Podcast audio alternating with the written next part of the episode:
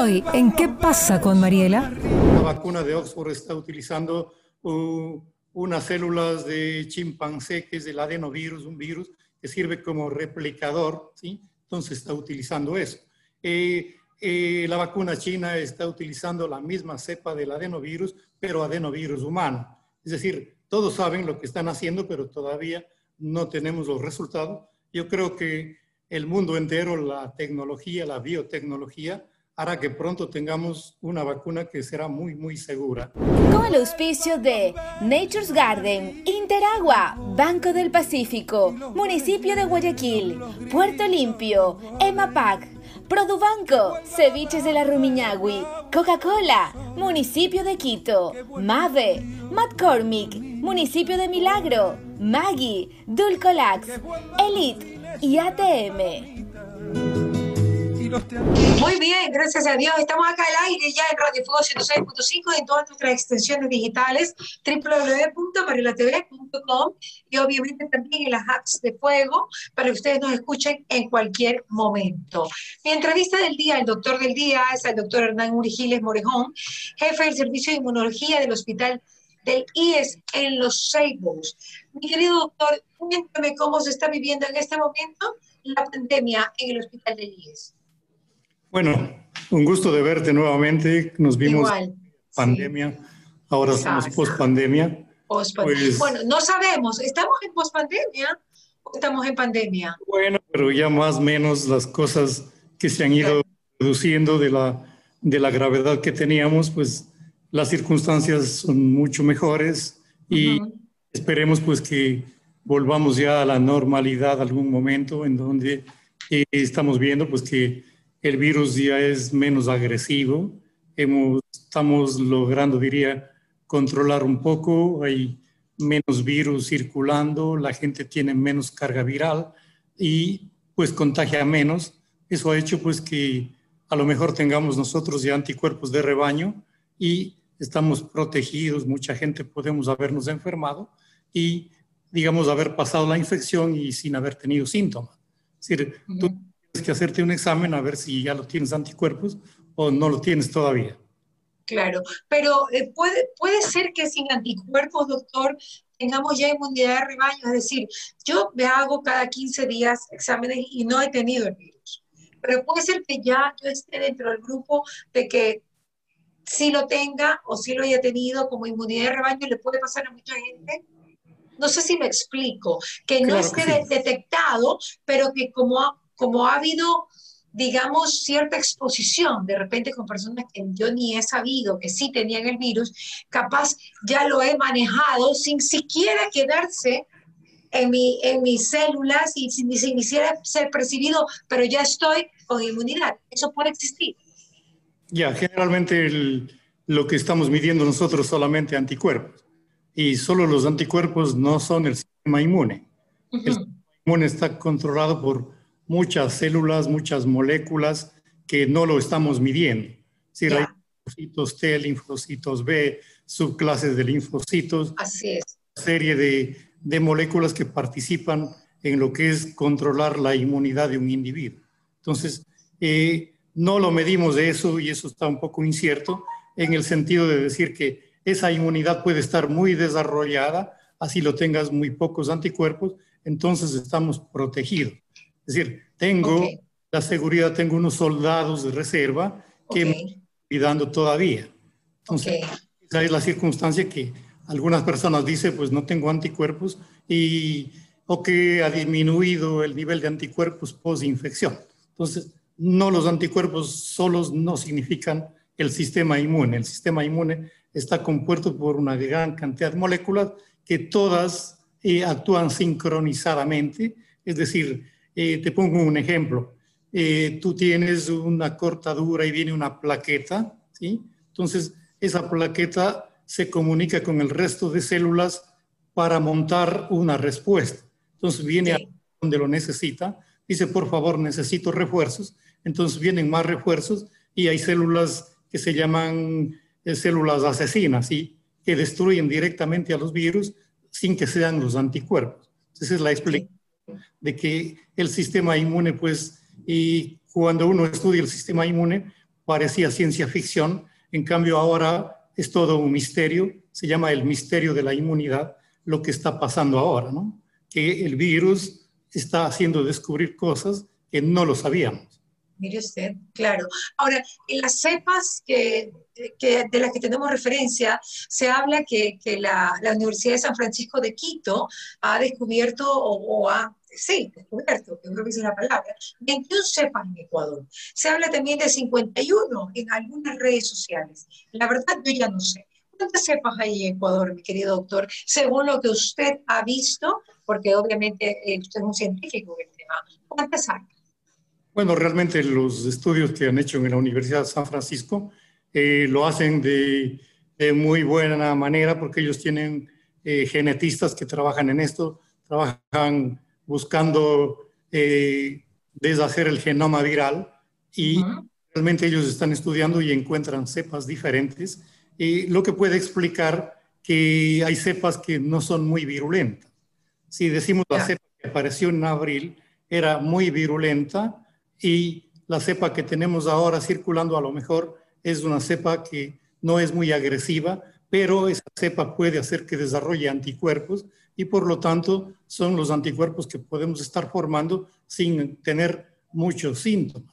La infección por el virus del COVID eh, fundamentalmente de la cepa, que es una cepa muy virulenta, de la puerta de entrada por la vía respiratoria, y depende de la cantidad de virus. Es decir, tres cosas para que una infección viral se asiente en un individuo son esas, ¿no? La cantidad de virus, la puerta de entrada y, lógicamente, la virulencia. Entonces, ¿qué pasa ahora? Tenemos menos cantidad de virus, tenemos una cepa menos virulenta y estamos utilizando el cubrebocas que hace que no tengamos contacto con el virus. Entonces, estamos con esas tres partes cubiertas y hacemos que el virus, lógicamente, sea muy virulenta y, vemos que no hay un, rebrote como alguien predecía matemáticamente.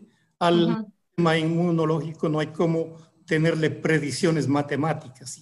El sistema actúa y trabaja y el organismo de manera sincronizada. Entonces, toda infección viral tiene que cumplir con esos tres requisitos para poder, para poder producir una enfermedad grave como la que tuvimos. ¿Cómo levantamos la inmunidad, doctor? Vámonos a un, a un tema más práctico, ¿no? Y diferente. ¿Cómo se levanta la inmunidad, aparte de comer bien, dormir, alimentarse? ¿Hay alguna otra fórmula, usted que es inmunólogo, para levantar la inmunidad? Ya, generalmente nosotros decimos que cuando una persona tiene las defensas bajas, cuando tenemos la evidencia. O sea, mucha gente dice tengo las defensas bajas, pero eso no es real. Hay que medir cuantitativamente yo puedo medir cuántas células tienes, cuánto de anticuerpos tienes, cuánto de inmunoglobulina, que son las proteínas que nos protegen, que son los anticuerpos, yo puedo determinar qué cantidad tienes. Entonces, si tienes una cantidad baja, tú necesitas un reemplazo de inmunoglobulinas. Hay cómo reemplazar esas inmunoglobulinas. Hay muchos niños que tienen inmunodeficiencias primarias, es decir, que han nacido con un defecto de inmunoglobulinas y hay que estarles reemplazando cada vez porque se infectan cada vez de microbios y puede ser mortal. Entonces hay que estarles reemplazando, pero hay como, como te digo, determinar cuantitativamente. Todo lo que decimos para levantar la inmunidad, pues lógicamente lo hacemos empíricamente. Si me dices que una vitamina, que un mineral levanta la inmunidad, pues no es tan cierto científicamente, porque nosotros tenemos que ver cuál del sistema inmune es lo que te está faltando y cuál es lo que está fallando. Entonces, si tú tienes muy pocos leucocitos, es decir, lo normal es tener 8 o 10 mil, y si tienes 2 mil, pues sí tenemos factores estimulantes de los leucocitos que podemos administrar o podemos estimular a la médula para que produzca más cantidad de células que se requieren en el organismo. Entonces, el medicamento milagroso para decir, voy a levantar el sistema inmune, no lo conozco. La inmunoglobulina, pues si te inyecta inmunoglobulina se te levanta el sistema inmunológico. Yo creo que no, no, no, digamos que no, no milagroso, pero te puede ayudar bastante. Pero eso se utiliza en la persona que tengo la evidencia que le falta eso. ¿sí? Ya. Tengo que tener la evidencia y no usar en todo el mundo. La inmunoglobulina humana no es para usar indiscriminadamente. Alguien dice, quiero que me suba la inmunidad y ponerle inmunoglobulina. Pues valores normales no, no lo vamos a poner. Entonces, cuando para hablar de eso tenemos que tener la evidencia de que realmente le falta y de esa manera, pues nosotros vamos a equilibrar su sistema inmune de reemplazo de algo que tenemos, eh, tenemos fuera para eh, justamente para tratar estas inmunodeficiencias. Y esos exámenes son fáciles de hacer para detectar si tienes inmunidad baja, doctor. Lógicamente, lógicamente que son pruebas que lo podemos hacer, eh, son de rutina también cuando se hace, pero eh, cuando tenemos eh, una pandemia, pues no lo podemos poner a hacer a todo el mundo. Si las pruebas rápidas todavía solamente de anticuerpos, no lo podemos hacer todavía. No hay un sistema establecido, ha habido mucha confusión, ha habido eh, desconfianza con las pruebas, la manera de usar, la manera de tomar las muestras. Sí, todo eso ha traído sus consecuencias y ha hecho lógicamente que estemos aprendiendo muchas cosas del de, virus. ¿Usted tuvo COVID, doctor? Ah, eh, tuve COVID eh, con ligeros síntomas, es decir, algún día me dolió la cabeza, eh, un poco de insomnio y no lo tomé en mucha consideración porque pues era una molestia de un día, dos días.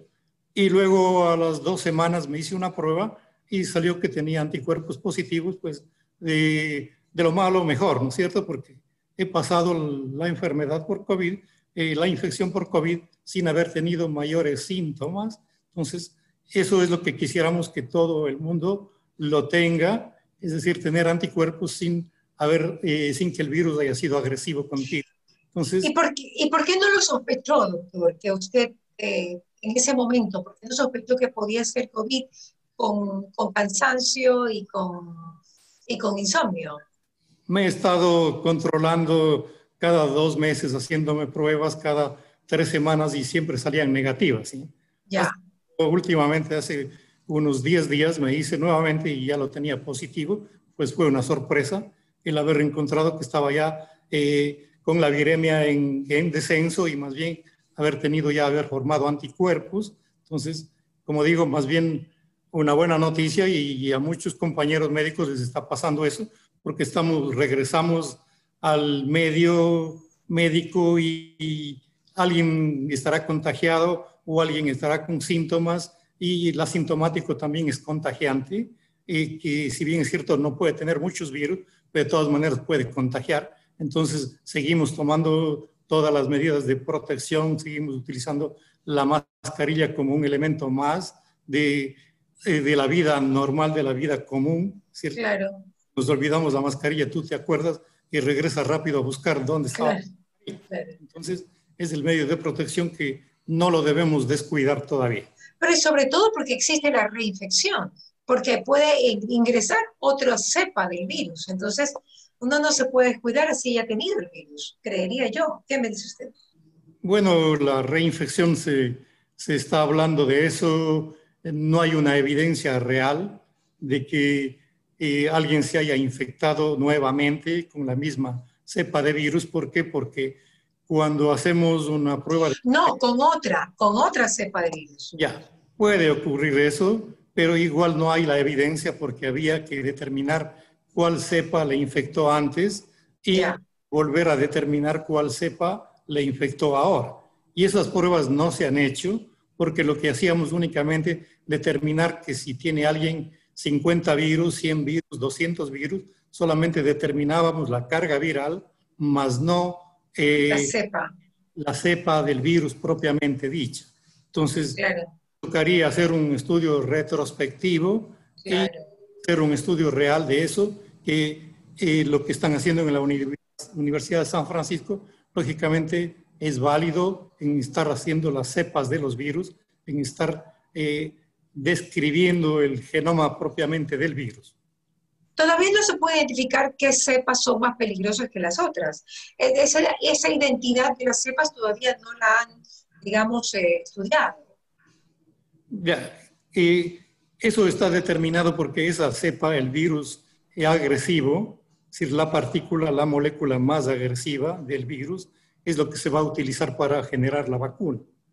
Entonces, ah, yo no puedo tomar una cepa que no, digamos, una porción, una molécula que no haya sido agresiva para eh, desarrollar la vacuna. La vacuna parte de eso, de conocer exactamente eh, la cepa del virus, la más agresiva, eh, la más virulenta, para poder de esa manera comenzar a trabajar y a preparar la vacuna. La vacuna consiste en preparar del, misma, del mismo virus. A ese virus, ¿qué es lo que le voy a hacer? Le voy a quitar su virulencia y eso se llama atenuar. Le voy quitando su poder cada vez más. Entonces, ¿y cómo lo hago eso? A un virus le inyecto en, en un medio de células que generalmente se utiliza embrión de pollo. Entonces, tengo que hacerle diferentes pases, es decir, si le hago un pase va perdiendo la virulencia, el segundo pase, el tercer pase, y puedo llegar a tener 20 pases. Y el virus no ha perdido eh, la capacidad de replicarse, pero va disminuyendo su virulencia, como yo le estaba multiplicando al virus en una cepa, en células diferentes a las humanas, el virus ha perdido también la capacidad de reproducirse en las células humanas. Entonces, por lo tanto, yo voy a utilizar eso y para preparar la vacuna le voy a poner el virus frente en un medio celular, voy a utilizar la fase preclínica primero, la fase experimental, en donde voy a utilizar animales de experimentación y medios de cultivo para desarrollar, para comenzar a desarrollar una vacuna. Luego viene la fase, la fase 1, la fase 2, la fase 3, y la fase 4, pues luego de haber ya utilizado la vacuna. Entonces, cada una de las fases tienen un ciclo adecuado que debe ir cumpliendo para nosotros tener una vacuna segura, una vacuna eficaz, una vacuna que no tenga efectos colaterales, una vacuna barata, una vacuna que haya utilizado la inteligencia colectiva en el mundo, que sea de la mejor tecnología, que la vacuna sea eh, realmente muy, muy eficaz, tiene que ser la primera vacuna y la segunda va a ser mejor que la primera. En este momento, a septiembre del año 2020, tenemos nueve vacunas que están en la fase 3, es decir, ya donde se está haciendo un estudio en un gran grupo de población y se hace un estudio que se llama doble ciego, en donde tú le pones eh, eh, la vacuna probando en seres humanos sin saber a quién le pones la vacuna y a quién le pones otra vacuna o le pones un placebo que se llama, que puede ser un agua estéril nada más. Es decir, no tiene que saber nadie quién, a quién le pusiste la vacuna, es decir, nadie tiene que saber los grupos poblacionales en donde estás trabajando. Porque si alguien sabe eso, te trae mucho sesgo, entonces no hay cómo hacer eso. El resultado se conoce únicamente después de haber hecho el estudio. Por eso este momento en fase 3 nadie te puede decir cómo está funcionando este rato la vacuna. Hay un silencio absoluto. Hay un Silencio. O sea, la, la, vacuna rusa no ha vuelto a decir nada, la vacuna, la, la de, la de Oxford tampoco, eso la, la china tampoco, la de la moderna tampoco ha habido un silencio. Lo único que es la gran discusión en todos los canales americanos en este momento es por qué Trump ha prometido para el primero de noviembre. Es la gran discusión que hay entre demócratas y republicanos, entre periodistas y, pues eh, las personas que exponen que puede ser esto eh, una realidad. Bueno, en realidad te digo que, que, no se puede dar los resultados antes de terminar el estudio, ¿no? Por eso claro. Y en segundo lugar, lógicamente que eh, lo que sí sabemos es, por ejemplo, que está utilizando la vacuna de Oxford. La vacuna de Oxford está utilizando uh, unas células de chimpancé, que es el adenovirus, un virus que sirve como replicador, ¿sí? Entonces está utilizando eso. Eh, eh, la vacuna china está utilizando la misma cepa del adenovirus, pero adenovirus humano. Es decir, todos saben lo que están haciendo, pero todavía no tenemos los resultados. Yo creo que el mundo entero, la tecnología, la biotecnología, hará que pronto tengamos una vacuna que será muy, muy segura.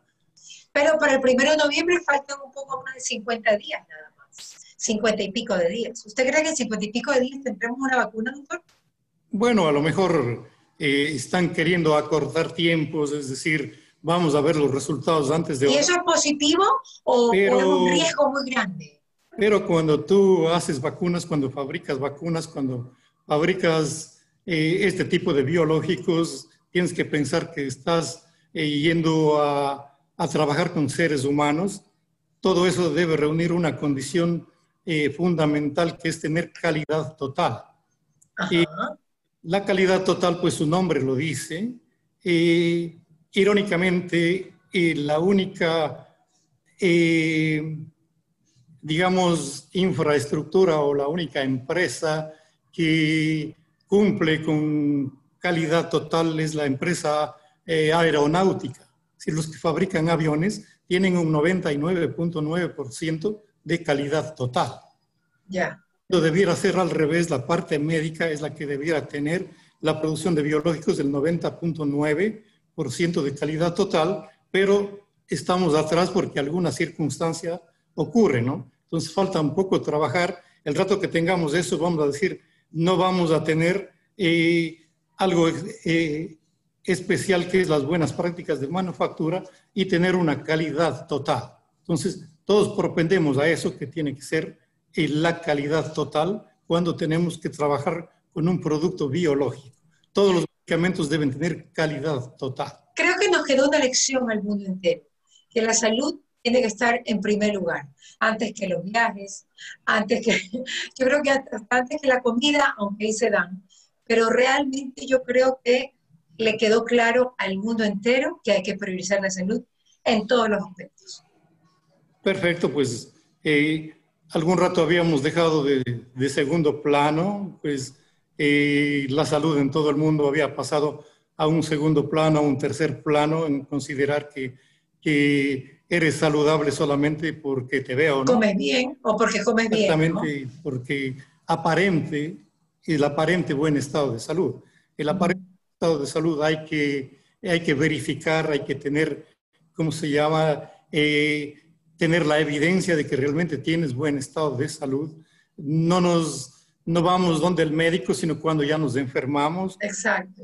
Tenemos la evidencia, pero mientras tanto, la salud preventiva, pues lógicamente es sumamente importante y por ello, pues que la prevención dentro de enfermedades inmunoprevenibles, tenemos muchas vacunas que se han utilizado desde mucho tiempo atrás con muy buenos resultados en todo el mundo. Sin embargo, hay un movimiento antivacunas que propenden a que no usemos las vacunas, que les ponen eh, ciertos estigmas que la vacuna te va a dañar tu sistema nervioso por poco, te va a dañar tu genética, que la vacuna va a venir con ciertas cosas que te van a dar muchos efectos colaterales, pero eso no es cierto porque, como digo, la vacuna pasa por un control de calidad muy, muy severo para poder ser eh, expedida para uso humano. Doctor, gran, gran, gran información me da. Muchísimas gracias, doctor Urgile. Un gusto haberlo tenido en este programa. Ya lo sabe, estamos aquí a las órdenes y cualquier cosa nos llama para poder tener una próxima entrevista, si no, nosotros lo buscamos, no hay problema. Gracias, Nos veremos próximamente, que esté muy bien. ¿Qué pasa con Mariela? Fue presentado gracias al auspicio de Nature's Garden, Interagua, Banco del Pacífico, Municipio de Guayaquil, Puerto Limpio, EMAPAC, Produbanco, Ceviches de la Rumiñahui, Coca-Cola, Municipio de Quito, Mave, McCormick, Municipio de Milagro, Maggie, Dulcolax, Elite y ATM.